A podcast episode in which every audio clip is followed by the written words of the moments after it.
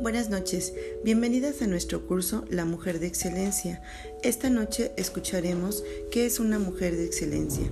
Una mujer de excelencia es una mujer que conoce a Dios. Esta es la lección número 2, que se divide en tres momentos. Uno, que Dios toma la iniciativa para conocerle. Dos, conocer a Dios es la clave de la verdadera riqueza y éxito. Tres, aceptar a Cristo es el comienzo de conocerle. Dentro de este orden comenzaremos. Tú puedes conocer a alguien únicamente si esta persona te lo permite. Si aquella persona no te permite acercarte, entonces lo único que te queda es saber algo de ella. Dios toma la iniciativa. Dios desea que le conozcamos. Es un hecho tan maravilloso que muchas personas no se dan cuenta de esto y ni siquiera piensan que lo pueden conocer. Jeremías 29, 23 y 24 nos dice lo siguiente, que nadie se sienta orgulloso, ni el sabio de su sabiduría, ni el poder de su poder, ni el rico de su riqueza. Si alguien quiere sentirse orgulloso, que se sienta orgulloso de mí y de que me obedece esto es conocerme, pues yo actúo en la tierra con amor y amo la justicia y la rectitud. Dios quiere que tú le conozcas a Él y cuando es así, tu plática favorita y tu mayor motivo de sentirte realizada no será por tu dinero, tu posición social o tu buena educación, sino el conocerle a Él. Dios ha tomado la iniciativa y se ha revelado en varias maneras, por medio de su creación, por medio de su Hijo Jesucristo, por medio de las Escrituras y por medio de nuestra conciencia. Dios ha revelado, se ha revelado en la creación. Lo único que tenemos que hacer para darnos cuenta de que hay un Dios es abrir nuestros ojos y ver la creación. David, el salmista de Israel, lo expresó así. Los cielos cuentan la gloria de Dios y del firmamento anuncia la obra de sus manos. Esto está en el Salmo 19.1. Dios lo ha revelado en las escrituras. Nuestro concepto de Dios es la base de todo lo que somos y de todo lo que creemos. Si percibimos a Dios de una manera equivocada, afectará negativamente muchísimas áreas de nuestra vida y la mayoría de nosotras, si no es que todas, hemos crecido con conceptos erróneos. Probablemente tu concepto de Dios antes fue de un Dios lejano, severo, pasivo, duro o desinteresado, pero no un Dios personal que ama a sus hijos con un amor incondicional. Sin embargo, las sagradas escrituras nos revelan así. La parábola del hijo pródigo es uno de los cuadros más hermosos de Dios y de su amor para con nosotros. El hijo que se salió de la casa y despreció toda la herencia, terminando en un chiquero con los cerdos, es un dibujo de cada uno de nosotros en nuestros pecados. Pero ¿cuál fue la relación del Padre? Y cuando aún estaba lejos lo vio su padre y fue movido a misericordia y corrió y se echó sobre su cuello y le besó. Esto está en Lucas 15:20. Salió corriendo a su encuentro, lo abrazó y lo besó. ¿Este es, ¿Este es tu concepto de Dios? ¿O este es nuestro concepto de Dios? Este es el concepto correcto. Cuando sale corriendo, lo encuentra y lo abraza y lo besa. Dios se reveló en su Hijo Jesucristo. Dios abandonó su hogar en la gloria y bajó al planeta Tierra para vivir entre nosotros, para que pudiéramos conocerlo. Se preparó en un cuerpo para sí mismo en el cual vivir. Lo llamaron Emanuel, que significa Dios con nosotros pero lo llegaron a conocer con el nombre de Jesús de Nazaret. Esto está en Mateo 1 del 23 al 25. Al acercarse al fin de su vida, la cual duró 33 años, uno de los discípulos de Jesús, llamado Felipe, le dijo, Señor, muéstranos al Padre y nos basta. Jesús le contestó, Hace tanto tiempo que estoy con vosotros y no me has conocido, Felipe. El que me ha visto a mí ha visto al Padre. ¿Cómo pues dices tú, muéstranos al Padre? Esto está en Lucas 14, 8 y 9. Nadie nunca ha visto a Dios, pero podemos saber exactamente cómo es Él al mirar a Jesucristo. Jesús y la mujer. A través de la historia, alrededor del mundo, la denominación y explotación de la mujer ha sido un hecho, especialmente en las culturas no cristianas. En algunos países hoy en día la mujer es considerada como una propiedad, a veces dándole menos valor que el que se le da a una vaca. Jesús nació en Israel en el primer siglo en un pueblo que tenía en poco a la mujer.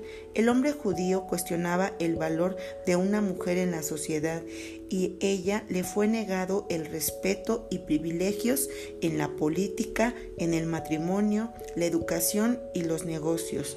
Más bien era solo un objeto sexual. Las mujeres judías no recibían la educación, sin embargo, Jesús enseñaba igualmente a hombres y mujeres. En varias ocasiones, Jesús reveló verdades importantes, primeramente a mujeres, la verdad de la resurrección, sobre la cual descansa la fe cristiana, fue revelada primeramente a la mujer. Lucas 8 del 1 al 3 nos dice que a Jesús le seguían en el camino sus discípulos y muchas mujeres que habían encontrado una vida en él. Los hombres que seguían a Jesús es decir, sus discípulos, también cambiaron las actitudes hacia la mujer. Después de la resurrección y la ascensión al cielo, las mujeres juntamente con los hombres esperaban en el aposento alto para ser llenos del Espíritu Santo y ellas recibieron el Espíritu Santo igual que a los hombres. Jesucristo verdaderamente fue el libertador y amigo de la mujer. Número 2. Conocer a Dios es la clave de la verdadera riqueza y éxito. Lidia, una mujer que reconoció que le faltaba lo más importante. En los tiempos bíblicos había una mujer con un negocio, una casa amplia y una buena familia. Sin embargo, reconoció una gran necesidad de Cristo. Entonces una mujer llamada Lidia, vendedora de púrpura de la ciudad de Tiatira, que adoraba a Dios, estaba oyendo y el Señor abrió el corazón de ella para que estuviese atenta a lo que Pablo decía. Y cuando fue bautizada y su familia, nos rogó diciendo, si habéis juzgado que yo sea fiel al Señor, entrad en mi casa y posad. Y nos obligó a quedarnos. Esto está en Hechos 16 del 14 al 15. En los tiempos bíblicos no había muchas telas de donde escoger, para la ropa que se usaba y generalmente era de pocos colores. La púrpura entonces, llamada así por su color, era una tela que solo podían costear los ricos y los nobles, así que Lidia, que era una mujer que comerciaba con esta, era una mujer pudiente y sin embargo ella reconoció que tenía un vacío espiritual y que solo Jesús podía llenarlo. Es muy posible que ayudaban ella ayudara a mucha mujer, a mucha gente, a mucha gente que era pobre con su dinero, pero pero ella de alguna manera reconoció y entendió que ser buena gente no iba a hacer que ella fuera salva. Jesús es el único que puede llenar el vacío. Al conocer a Cristo es lo máximo en esta vida, es lo único que podemos nosotros tener como privilegio para poder llegar al cielo. Jesús dijo en Juan 17:3, Yo soy el camino, la verdad y la vida. Nadie viene al Padre si no es por mí.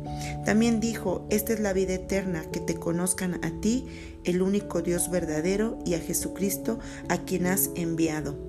Una mujer puede alcanzar muchos logros en la vida, tener una carrera destacada, un esposo que la adora, unos hijos preciosos, una casa elegante, una cuenta bancaria que puede dar envidia a muchas mujeres, todo esto y más. Pero si ella no tiene una relación personal con su Creador a través del Hijo, si ella no puede decir que conoce a Dios, es una mujer pobre, le falta lo más importante en la vida. Pablo dice en Filipenses 3:8, Aún estimo todas las cosas como pérdida por la excelencia del conocimiento de Cristo Jesús, mi Señor, por amor del cual lo he perdido todo y lo tengo por basura, para ganar a Cristo. ¿Estamos nosotras dispuestas a decir lo mismo? ¿Tener todo como pérdida o basura por conocer y ganar a Cristo? Número 3. Aceptar Cristo es solo el comienzo. El que tú y yo podamos aceptar a Cristo solamente es el comienzo. El comienzo que debemos de reflexionar sobre la historia de Lidia, la vendedora de púrpura. Notamos que no se conformó con solo decir que había aceptado a Jesucristo, sino que mostró y lo demostró por su obediencia que le había hecho al Señor en toda su vida.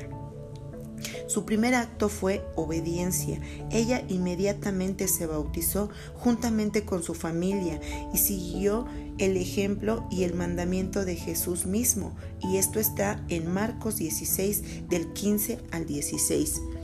Número 2 buscó la comunión con otros cristianos. Lidia obligó a Pablo y a sus compañeros a quedarse en su casa. Cuánta hambre espiritual tenía esa mujer. Ella procuraba estar con otros que le podían enseñar. Como conclusión, Dios no es solo una fuerza grande en el universo, sino es una persona que desea caminar y vivir diariamente contigo. Uno puede vivir dentro de una cierta casa y podemos conocer a la mejor al dueño, pero realmente no lo conocemos. Uno puede estar dentro de la casa sin conocer realmente quién es el dueño. Hay mucha gente que va a la iglesia o que acudimos a una iglesia, pero sin conocer al dueño de la iglesia, o sea, Dios. Vamos a orar. Señor, ayúdame a ser una mujer de excelencia que realmente te conozca, que mis ojos brillen, que mi corazón cante, que mi cara sonría, porque sabe que Cristo murió por esos pecados. Ayúdame a entender que solo a través del sacrificio de Jesucristo tengo la paz y la tranquilidad. Ayúdame a comprender que si tengo al Hijo, tengo la vida. En el nombre de Jesús, amén. Que pases buenas noches. Dios te bendiga.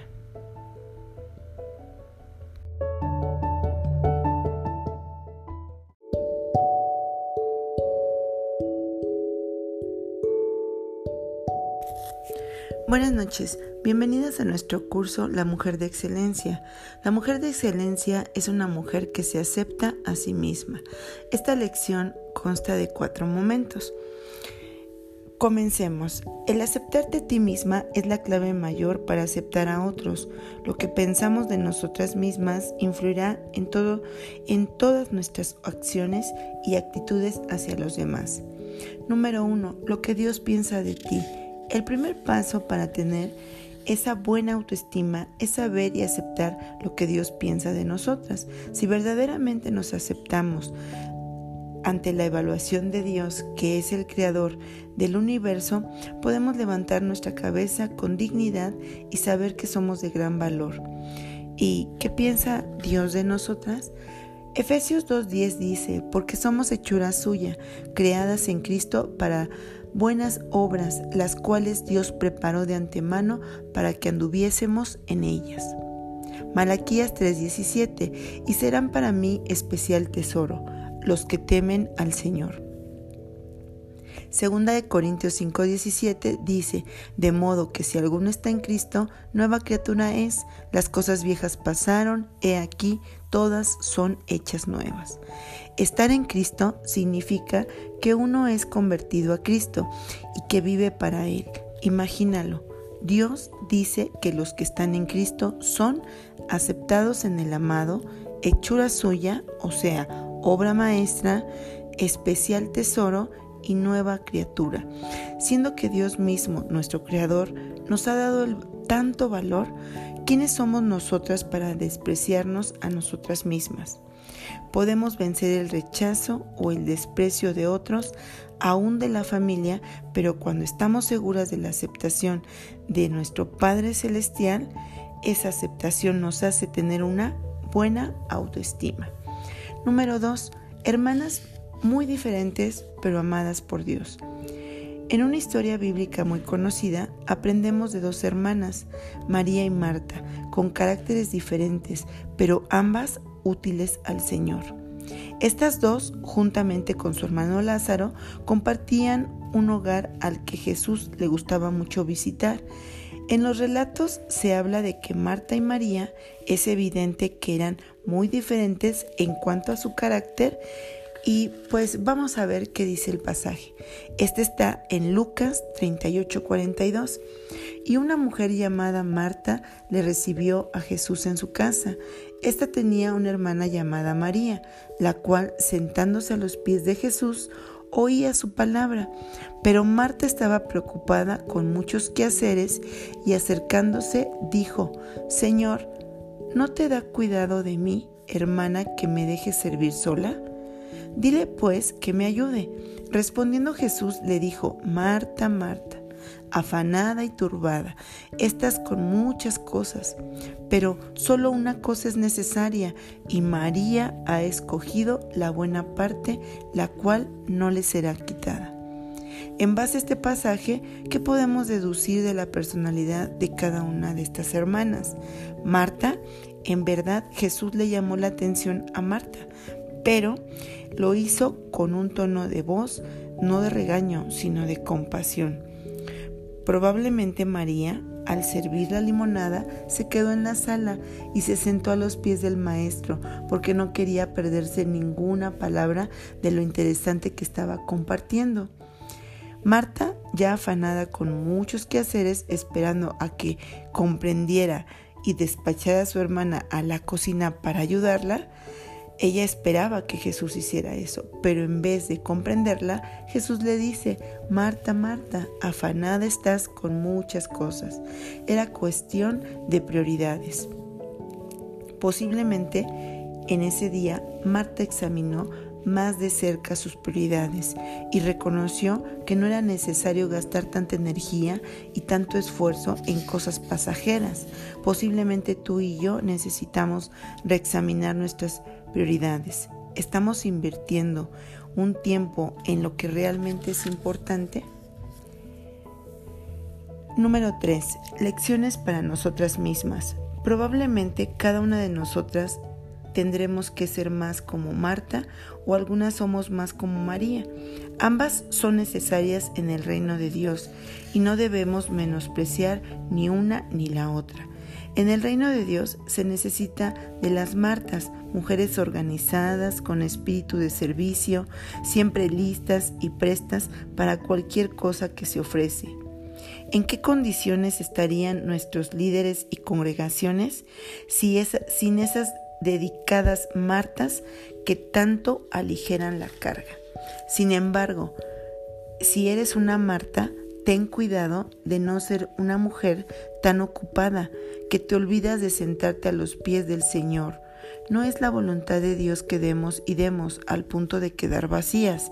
Él quiere darnos de sí mismo y eso solo lo recibimos cuando nos sentamos y escuchamos su voz como María. Número 4.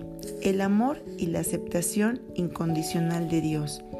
Puede, puede ser que tú hayas experimentado rechazo de alguien cerca de ti o de algún familiar. Sin embargo, Jesús promete no rechazar ni echar fuera a nadie que llega a Él. En Juan 6:37 dice, Todo lo que el Padre me da vendrá a mí y al que a mí viene no le echo fuera. Aunque Dios no nos rechaza, sin embargo, el haber sido rechazada por otras personas importantes en nuestra vida puede afectar esa percepción de nosotras mismas y nuestra habilidad de captar el amor incondicional de Dios. ¿Has sufrido algún rechazo? Hoy puede ser sanada. Conclusión. Recuerda que la mujer de excelencia no critica a los demás, ni a sí misma. Ella reconoce que es una creación original hecha a imagen de Dios y por lo tanto de gran valor. No trates de ser otra persona, acéptate a ti misma. Vamos a orar. Padre, te pido que traigas sanidad interior, que restaures y guíes nuestra vida, hoy y siempre. Señor, haznos recordar que tu gracia y tu amor nos alcanza siempre. Ayúdanos a aceptarnos a sí mismas, porque esa es la clave para aceptar a otros. Bendito Dios, te damos gracias por este tiempo que puedo compartir con cada una de mis hermanas. Te pido Dios que en el momento en donde ellas estén, en el lugar donde ellas estén, que ellas puedan recibir esta palabra y atesorarla en su corazón. En el nombre de Jesús, amén. Que pases buenas noches.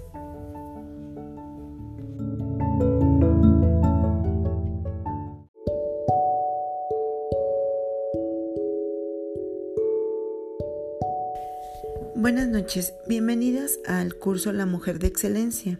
Lección número 4. La mujer de excelencia es una mujer de palabra. Esta lección se divide en tres momentos. Comencemos. Número 1. La palabra de Dios es clave para transformar una vida. El poder de la palabra de Dios es asombroso porque tiene un potencial para cambiar a una persona complejada, negativa, víctima de debilidades de su temperamento o atacada a un vicio. Tal vez te preguntes si el libro, en este caso la Biblia, es un libro mágico. Realmente no es un libro mágico, es poderoso el salmista David dijo, de tus mandamientos he adquirido inteligencia. La palabra de Dios nos hace inteligentes y mucho más. Veamos, Proverbios 4 del 20 al 22 nos dice, Hijo mío, está atento a mis palabras, guárdalas en medio de tu corazón, porque son vida a las que las hallan y medicina a todo su cuerpo. Hebreos 4:12 dice, porque la palabra de Dios es viva y eficaz y más cortante que toda espada de dos filos y penetra hasta partir el alma y el espíritu. Efesios 6:17 dice, y tomad la espada del espíritu que es la palabra de Dios. Salmo 119, 105, lámpara es a mis pies tu palabra y lumbrera mi camino.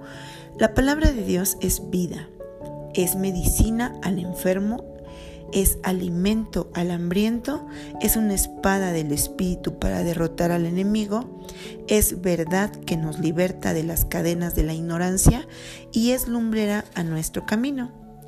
Indudablemente, para una mujer eh, inteligente y una mujer de excelencia va a permitir que la palabra de Dios transforme su vida. Número 2 Conoce, ama y obedece. Conoce su palabra. Tantas personas tienen conceptos erróneos acerca de Dios de la Biblia. Eh, la Biblia fue inspirada por el Espíritu Santo, dada a los hombres para que escribieran a fin de que conociéramos a Dios y su plan para nuestras vidas. Ama la palabra.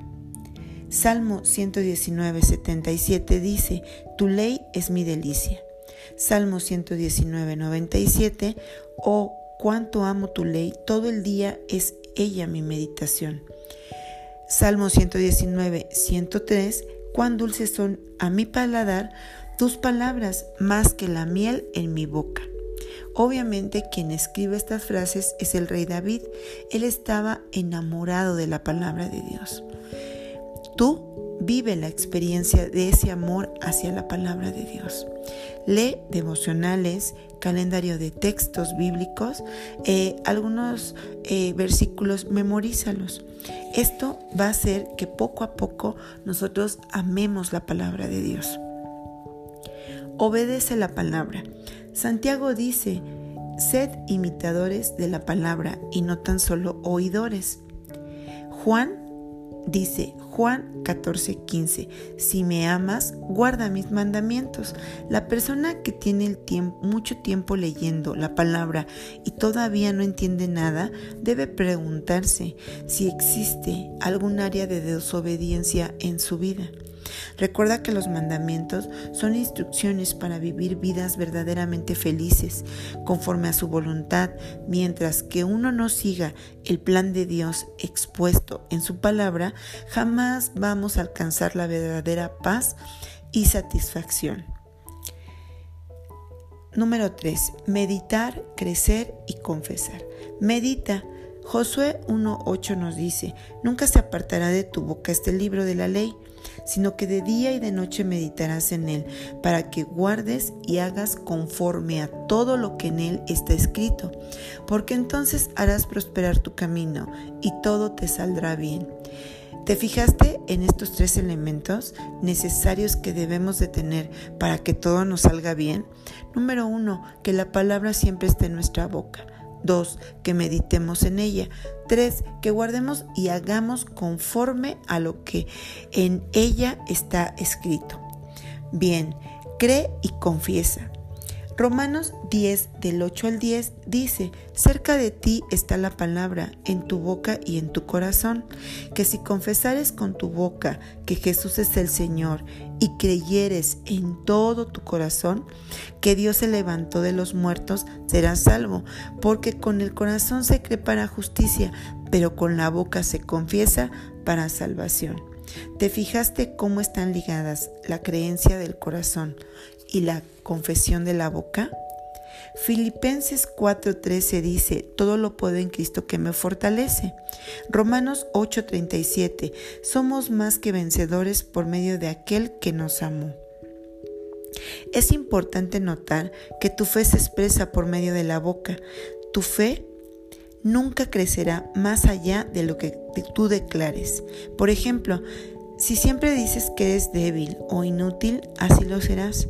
Pero en cambio, si tu confesión es de, eh, diga el débil, fuerte soy, como lo dice Joel 3.10, entonces llegarás a ser tan fuerte como una cristiana victoriosa y esa cristiana tan victoriosa que cree, en este caso por la fe y no por lo que siente. Proverbios 18:21 dice, la muerte y la vida está en el poder de la lengua.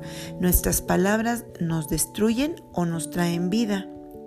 Proverbios 18:20 Del fruto de la boca del hombre se llenará su vientre, se saciará del producto de sus labios. Muchas personas se quedan en el hoyo de la depresión, confusión o temor porque hablan negativamente y contradicen las promesas de Dios. Declaremos cosas poderosas. Tú necesitas tener una lista de confesiones bíblicas sobre las cuales medites y declares diariamente. El Señor es mi pastor y nada me faltará. No temeré mal alguno porque tú estarás conmigo. Esto está en Salmos 23, 1, 4. A continuación veremos algunas promesas bíblicas poderosas para poder aprenderlas y declarar diario, según nuestra necesidad específica. Salvación y seguridad del perdón al que a mí viene no le echo fuera. Esto está en Juan 6:37. Yo he venido a Cristo y afirmo que Él no me echará fuera. Tengo esa seguridad en Dios. Número 2. Victoria, todo lo puedo en Cristo que me fortalece. Filipenses 4:15. Yo declaro que no estoy limitada por mis debilidades carnales, sino que todo lo puedo en Cristo porque me fortalece. Número 3. Confianza. Él dijo, no te desampararé ni te dejaré en Hebreos 13:5. Vivo en perfecta paz y tranquilidad porque yo sé y declaro que Él nunca me desamparará ni nunca me dejará. Número 4. Salud y sanidad. Isaías 53 del 4 al 5 dice, ciertamente llevó Él nuestras enfermedades y sufrió nuestros dolores, y por su llaga nosotros fuimos sanados. Cuando el enemigo nos ataca a través de una enfermedad o dolor, yo afirmo ciertamente que Cristo llevó mis enfermedades y sufrió por mis dolores y que por su llaga he sido sanada. Número 5. Provisión. Proverbios 10.3 dice, el Señor no me dejará padecer de hambre al justo. Soy justo por la sangre de Cristo. Por tanto, jamás padeceré hambre. Número 6. Con Cristo estoy juntamente crucificado y ya no vivo yo, mas Cristo vive en mí, el cual me amó y se entregó a sí mismo por mí. Esto está en Gálatas 2.20. Me comprometo a vivir una vida de obediencia y sumisión a Cristo, quien es el Señor de mi vida. Es importante reconocer que estamos declarando la verdad delante de Dios y los ángeles, en este caso, escuchan así como también Satanás. Pero obviamente esta arma se usa en un conjunto con la oración, a veces con el ayuno y el respaldo de una vida de obediencia a los mandamientos de Dios. No es una fórmula en sí, pero sí es algo que va a traer victoria, el creer y confesar. Conclusión, una mujer de excelencia no malgasta fuerzas temiendo a la vejez, sino se edifica a través de las promesas de Dios y la seguridad está primeramente en Dios. Cualquier humano nos puede fallar, pero Dios dijo, no te desampararé ni te dejaré. Esto lo dice en Hebreos 13:5. Según los psicólogos cristianos, el desánimo y la depresión son problemas principales de la mujer. Sin embargo, tú y yo no tenemos que ser víctimas, sino alimentarnos de la palabra de Dios. Así es que podemos eh, tener esa superación en nuestros temores y evitar el negativismo, complejos y y desesperación, incluso la depresión para ser unas mujeres de excelencia. Bien, en esta noche vamos a orar. Señor, ayúdanos, Padre, a poder ser esas mujeres que podamos superar esos temores que muchas veces nos acechan. Ayúdanos a ser positivas a través de tu palabra.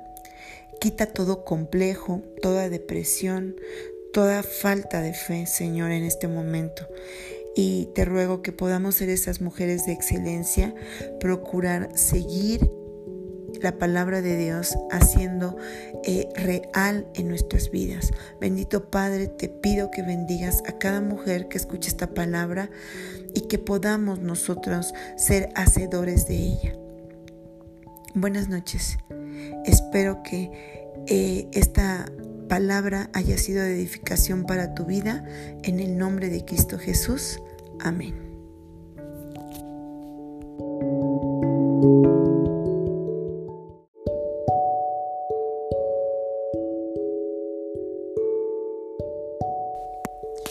Bienvenidas a nuestro curso Mujer de Excelencia.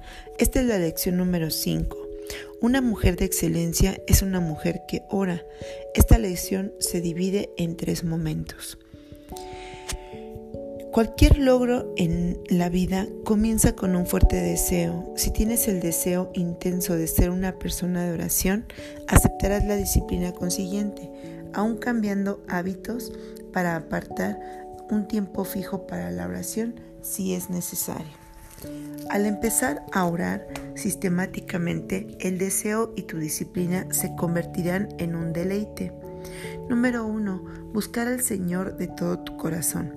Para ser una mujer de excelencia es necesario un tiempo a solas con Dios, donde puedas tener una comunión con tu Padre Celestial. Ahí es donde recibes fuerzas y recibes sabiduría para enfrentar el día y sus problemas. Dios te dice en Jeremías 29:13, y me buscaréis y me hallaréis porque me buscaréis de todo vuestro corazón. La palabra buscar implica acción y esfuerzo de nuestra parte. La persona pasiva, conformista, no va a recibir del Señor. La mujer que pone al Señor Jesús en primer lugar, que lo busca de todo su corazón, será una mujer bendecida en todas las áreas de su vida. Buscad primeramente el reino de Dios y su justicia, y todas estas cosas os serán añadidas. Mateo 6:33. El Padre Nuestro es una oración modelo, pero ¿cómo orar? Hay mucha gente que dice, yo oro todos los días, pero Dios no me escucha. Y puede ser que sea cierto. Hay oraciones que el Señor no escucha, porque son solo quejas o listas de problemas, pero no oraciones de fe. Cuando sus discípulos le pidieron a Jesús, enséñanos a orar, Él les entregó la oración que llamamos el Padre Nuestro. Esta se encuentra en Mateo 6, del 9 al 13. Muchas de nosotras hemos repetido esta oración de memoria por años, pero la intención nunca fue que solo fuera una oración mecánica, sino una especie de bosquejo para una comunicación completa con nuestro Padre Celestial. Vamos a recorrer un viaje y usaremos el Padre Nuestro como si fuera una pista de carreras. En 1 Corintios 9, del 24 al 27, Pablo se refiere a la vida cristiana como una carrera. La pista tiene marcas. Por ejemplo, hay una marca cada 100 metros y las marcas permiten al atleta saber cuánto ha avanzado. Supongamos que en la mañana tú solo puedes dedicar 15 minutos a la oración. Con esto puedes empezar tu viaje. El resto del día puedes seguir avanzando en oración hasta llegar a la meta. Esta manera de orar puede transformar tu vida. Número 2. Primera marca en la pista. Padre nuestro que estás en los cielos, santificado sea tu nombre. Empieza siempre con alabanza y adoración. Alábale porque es un Dios y Padre celestial que, habita en el reino, mediante la fe de su Hijo. El Salmo 104 dice, alabadle y bendecid su nombre. No le alabamos por lo que sentimos, sino por lo que Él es. Vamos a repasar brevemente algunos nombres con los que se le conoce a Dios en el Antiguo Testamento. Sus nombres revelan su carácter y su persona. El Shaddai, en Génesis 35 del 10 al 11, Dios de toda suficiencia. Jehová Jireh, el Señor proveda. En Génesis 22, 14, Jehová Rafa. Éxodo 15, 26, el Señor es nuestro sanador. Jehová Shalom. Josué, Josué 6:24. El Señor nuestra paz. Jehová Nisi. Éxodo 17:15. El Señor es nuestra bandera o victoria. Jehová Ra. El Señor es mi pastor. Salmo 23:1. Jehová Sidkeno. Jeremías 23:6. El Señor nuestra justicia. Sobre esta base comienza a alabar a Dios primeramente por su salvación, porque has pasado de la muerte a la vida. Alábale porque Él es un Dios de toda suficiencia y porque es tu proveedor, tu sanador, tu victoria, tu paz, tu pastor y tu justicia. Santifica su nombre. Número 3. La segunda marca en la pista. Venga tu reino, hágase tu voluntad, como en el cielo, así también en la tierra. Declara que su reino vendrá y que su voluntad será hecha en la tierra como en el cielo. Nuestras palabras tienen poder. Consideremos cinco áreas por las cuales debemos orar y declarar, venga tu reino. Número uno, a mi propia vida. Empieza a declarar que Jesús es el Señor de tu vida, pero por eso afirma, hágase tu voluntad como en el cielo, así también en mí. Declara que el reino de Dios tiene el primer lugar en tu corazón y que buscas primeramente el reino de Dios y su justicia, de acuerdo como lo dice Mateo 6:33, y otras veces comienza apropiándote de lo que la palabra dice. Yo soy la justicia de Dios. Segunda de Corintios 5:21 que ninguna arma forjada contra mí prosperará. Isaías 54, 17 y otras promesas. Declara que eres una mujer de fe, no de duda, y que tienes la mente de Cristo, según las promesas de Dios. Confiesa que eres la ayuda idónea de tu marido y la mujer sabia que edifica su casa, como lo dice en Proverbios 14.1. Por los ojos de la fe, Tú puedes visualizar la clase de mujer que quieres ser y empezar a declarar que eres una mujer de excelencia y una mujer que ora. Al poco tiempo no solo dirás por fe, sino que llegarás a ser esa mujer. Número 2. Venga tu reino a mi familia. Después de orar por ti misma, ora por tu familia. Afirma que la bendición de Dios está sobre tu esposo y tus hijos, declarando paz y unidad en tu hogar. Luego ora por tus nietos, tus padres y tus hermanos. Si pagamos el precio de la oración hoy, no tendremos que pagar después el altísimo precio de la falta de oración. Debemos atar todo espíritu de discordia y de disensión en nuestras familias y a la vez desatar espíritus de comprensión, amor y armonía. Sea una guerrera en el espíritu. Si Satanás se ha metido en tu familia, tú puedes sacarlo de ahí. No esperes a que Dios lo haga sin tu participación porque Él ha puesto autoridad en nuestras manos. No tengas miedo de orar no tengas miedo de hacer unas oraciones enérgicas o violentas. Cristo dijo que los violentos arrebatarán el reino. Mateo 11, 12. La mujer pasiva no va a vencer, sino va a ser vencida.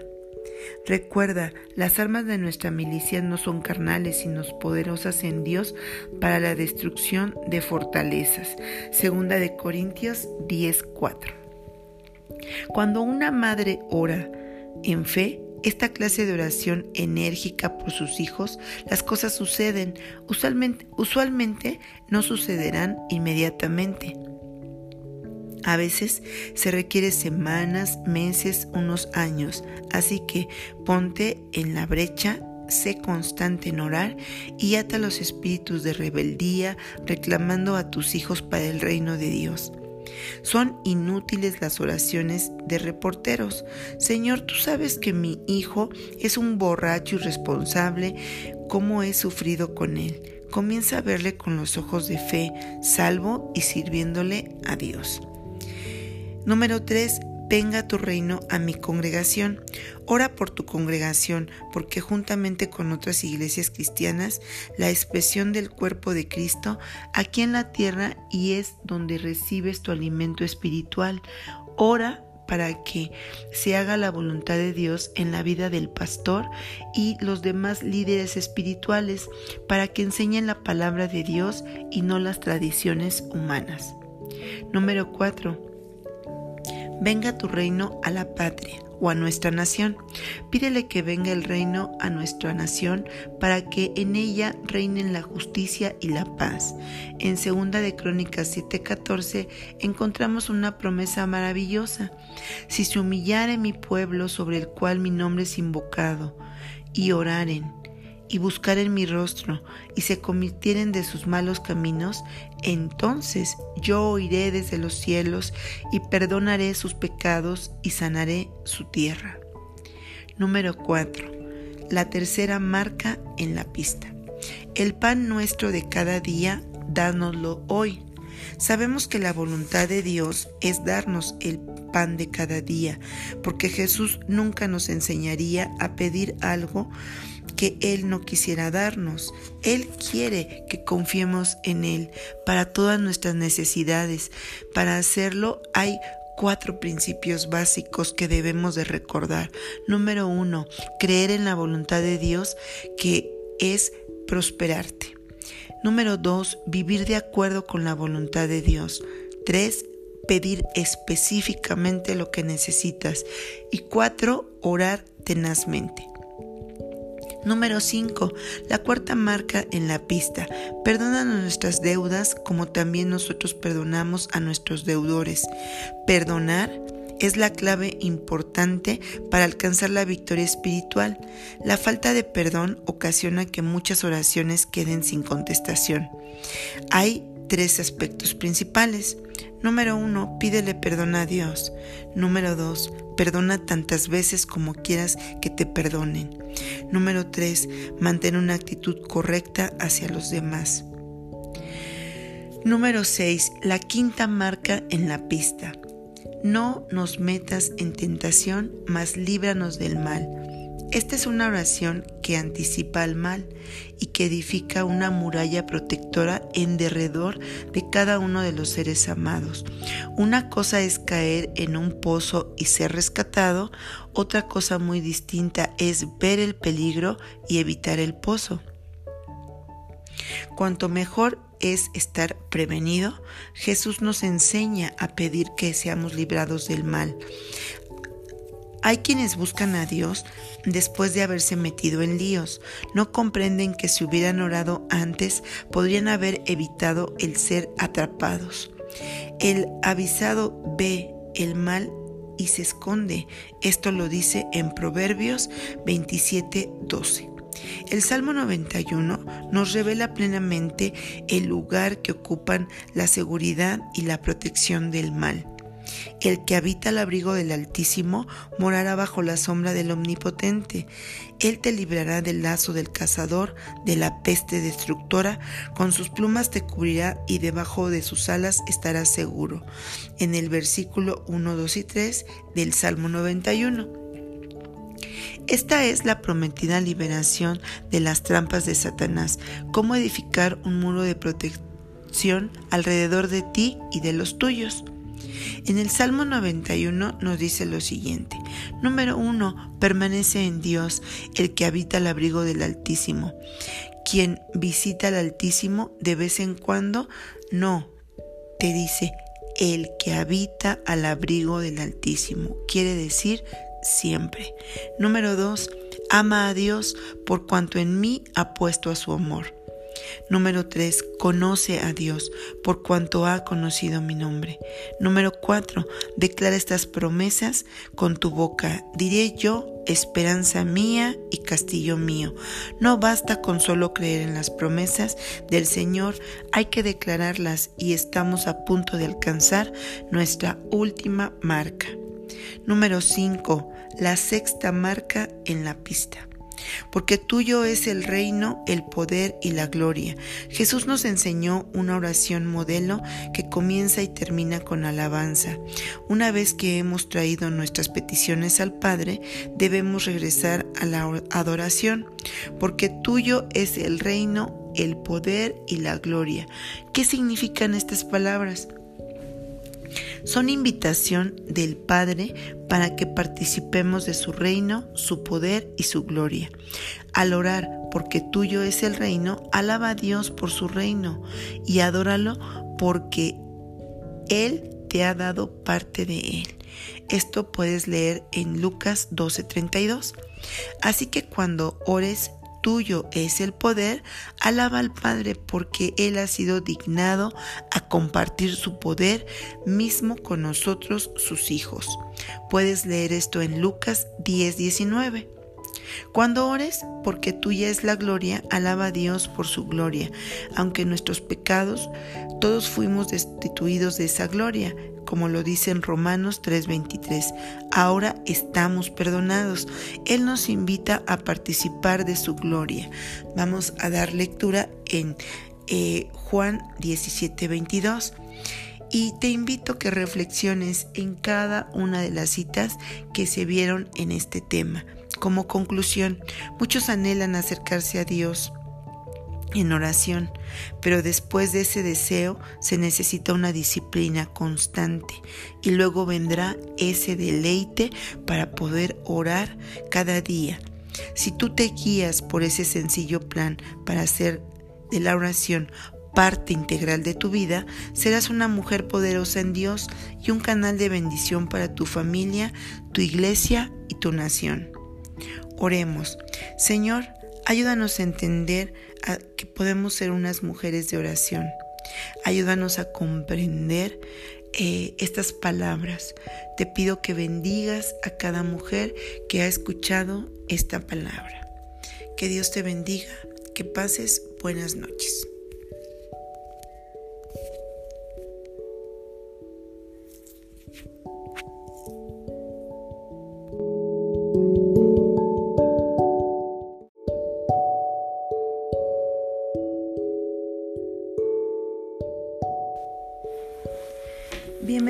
Nuestro curso La Mujer de Excelencia. La Mujer de Excelencia es una mujer que ama. Lección número 6. Consta de tres momentos. Comenzamos. Número 1. ¿Qué es el amor? Ahora permanecen la fe, la esperanza y el amor. Estos tres, pero el mayor de ellos es el amor. Esto está en 1 Corintios 13:13. 13. Amarás al Señor tu Dios con todo tu corazón y con toda tu alma y con toda tu mente. Este es el primero y grande mandamiento. Y el segundo es semejante. Amarás a tu prójimo como a ti mismo. De estos dos mandamientos depende toda la ley y los profetas. Esto está en Mateo 22 del 37 al 40. Jesús dijo que el primer mandamiento es amar a Dios y el segundo es amar a nuestro prójimo. Si el amor es la fuerza más importante del mundo, entonces, ¿qué es el amor? Amar al prójimo, como nos enseñó a Jesús, es la decisión de procurar su bienestar. El amor no busca lo suyo. Primera de Corintios 13:5.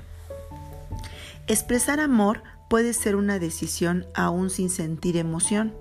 Hay varias clases de amor y lo que una madre siente por un bebé es un afecto natural de Dios que pone en tu corazón. Es fácil sentir este amor por un niño, por un hijo amable y obediente, pero ¿cómo respondemos cuando tenemos un hijo rebelde y obstinado? ¿Un esposo difícil? Si el amor agape incondicional de Dios mora en nosotros, entonces podemos decidir amar y Él nos dará la capacidad.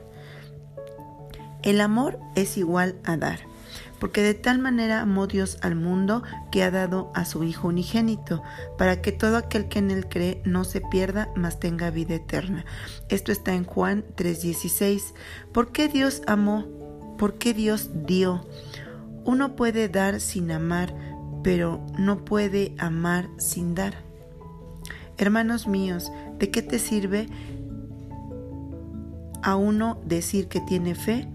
pudiéramos poner la palabra amor también, si sus hechos no lo demuestran.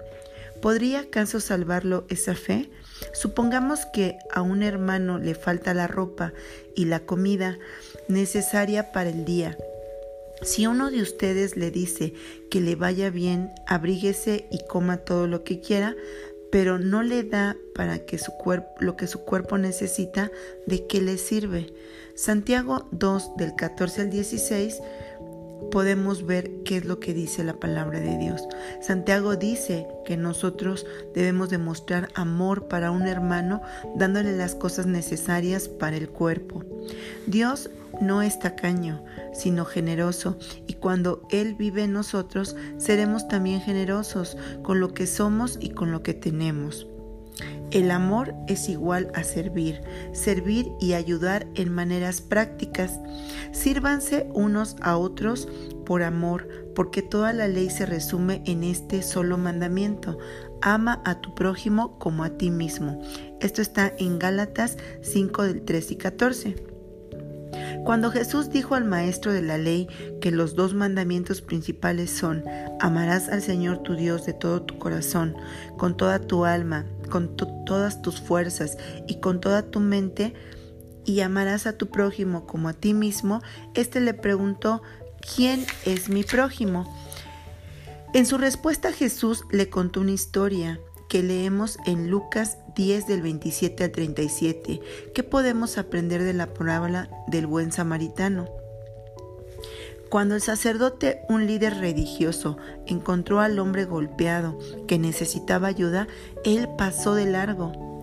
Al verle, dio un rodeo y siguió adelante. Cuando el levita, quien fue otra persona religiosa, encontró al hombre medio muerto, también pasó de largo. Cuando el samaritano, él se acercó al hombre y viéndole fue movido a misericordia.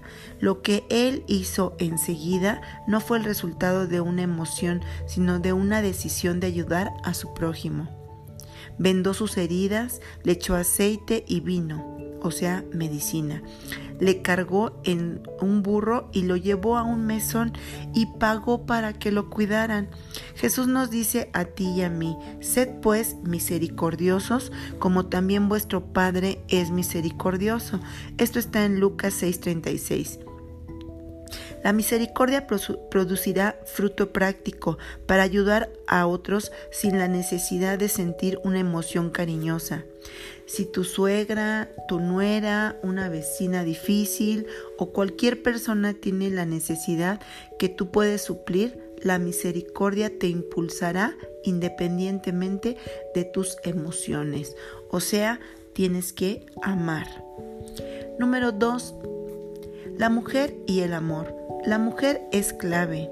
La mujer sabia edifica su casa. Proverbios 14.1. ¿Te fijaste que Proverbios dice que la mujer, no el hombre, edifica la casa?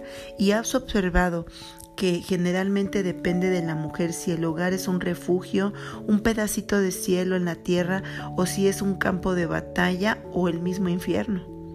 La mujer es clave para romper patrones dañinos que tal vez sean generacionales. Cuando ella decide amar incondicionalmente, Dios nos ha dotado a nosotras como mujeres una capacidad enorme para amar y expresar ese amor. Se ha comprobado científicamente que desde la cuna la mujer muestra habilidad para sentir compasión y ternura más que los hombres. El amor puede ser aprendido. Que enseñen a las mujeres jóvenes a amar a sus maridos y a sus hijos. Esto está en Tito 2.4. Cuando Pablo dijo a Tito que las mujeres mayores deben de enseñar a las mujeres jóvenes a amar a sus maridos y a sus hijos, él estaba revelando una verdad. La capacidad de amar es algo que se aprende. Si tú no sabes cómo amar a tu esposo porque no tuviste un buen ejemplo en tu propia casa, procura relacionarte con una mujer que sí ama y respeta a su marido y aprenderás mucho solo observando. Si tú no sabes cómo amar a tus hijos por falta de un buen ejemplo, cultiva una relación con una mujer de mayor edad que sea un ejemplo de buena madre y aprenderás cómo amar y criar a tus hijos. El amor se puede aprender. El amor tiene que expresarse. Veamos dos maneras muy efectivas para expresar el amor en nuestras familias, con las palabras significativas y con toques significativos. Palabras significativas. La blanda respuesta quita la ira.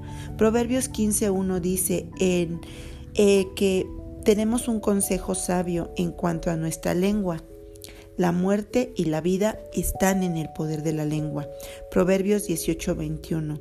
Usa tu boca para hablar vida sobre tu familia, en vez de que le digas a tus hijos, eres un inútil, no sirves para nada, porque no eres tan inteligente como tu hermana, tu padre es tan desobligado como tú, usa la boca para decir cosas como, tú serás una bendición en la tierra, eres especial para mí, somos bendecidos porque tú naciste, eres un especial tesoro, entre otras cosas. Bien, tienes que dar toques significativos.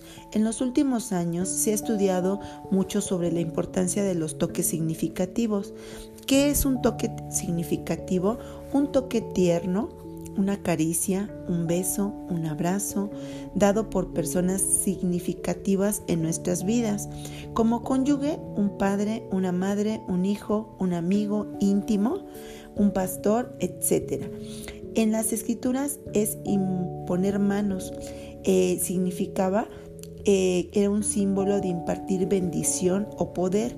Génesis este, dice que Isaac bendijo a Jacob y le dijo, acércate y bésame, hijo mío. Y Jacob tenía cuatro años, tenía por lo menos 40 eh, años o sea, no tenía 44 años, perdón, sino tenía por lo menos 40 años. Y bien, hay otros psicólogos que dicen que los beneficios emocionantes y aún físicos en el toque significativo es un toque que cuando se estudia años atrás, se comprueba que la mayoría de los jóvenes más destacados en la escuela eran quienes recibían a diario palabras como muestras significativas de afecto por parte de sus padres. Pues bueno, también tenemos que tener el amor en la familia política. En todas las familias hay ciertos conflictos, sin embargo, podemos poner de nuestra parte para que haya menos discordia. Aplica cuatro principios a las relaciones en tu familia política y verás más armonía. Número uno, respetar. Respeta la privacidad de tus hijos casados. Respeta sus decisiones aun cuando no estés de acuerdo. Número dos, Acepta, acepta a tu nuera o a tu yerno como tus propios hijos. Número 3. Comparte, aprende a compartir a tu hijo o a tu hija con tus consuegros. El amor no demanda todo el tiempo. Primera de Corintios 13. 4. Ayuda. Tienes que estar dispuesta a ayudar a tus hijos casados cuando lo necesiten sin ser entrometida o dominante. Conclusión. La fuente del amor. Nosotros le amamos a Él porque Él nos amó primero. Primera de Juan 4:19. El saber que Dios te ama y el saber que eres aceptado y abrazado por su amor, esa es la clave para que tú ames a otros. ¿Tienes tú la certeza en tu corazón de que Dios te ama tal y como eres? Sobre todo si estás batallando por amar a alguien difícil, toma la decisión de procurar su bienestar y a la vez pídele a Dios constantemente que te dé la capacidad de amar a esa persona y lo hará. Vamos a orar. Bendito Dios, ayúdanos a entender que fuimos hechas para amar y no para odiar. Señor, ayúdanos a entender que la clave principal es el amor, el amor que cubre multitud de faltas, multitud de pecados, Padre, y que eso veniste a enseñarlos en esta tierra. Padre, te pido que la próxima lección pueda, pueda ser de impacto, porque el factor clave para poder amar también es perdonar. Bendito Dios, en tus manos estamos. Bendigo a cada una de las personas que están escuchando este mensaje, principalmente a mis amadas hermanas, que son valientes, esforzadas y que cada día ponen un granito de arena para que la familia sea un hogar de oasis de paz y de tranquilidad. Bendito Dios, en tus manos estamos. En el nombre de Jesús. Amén. Buenas noches. Hasta pronto. Thank you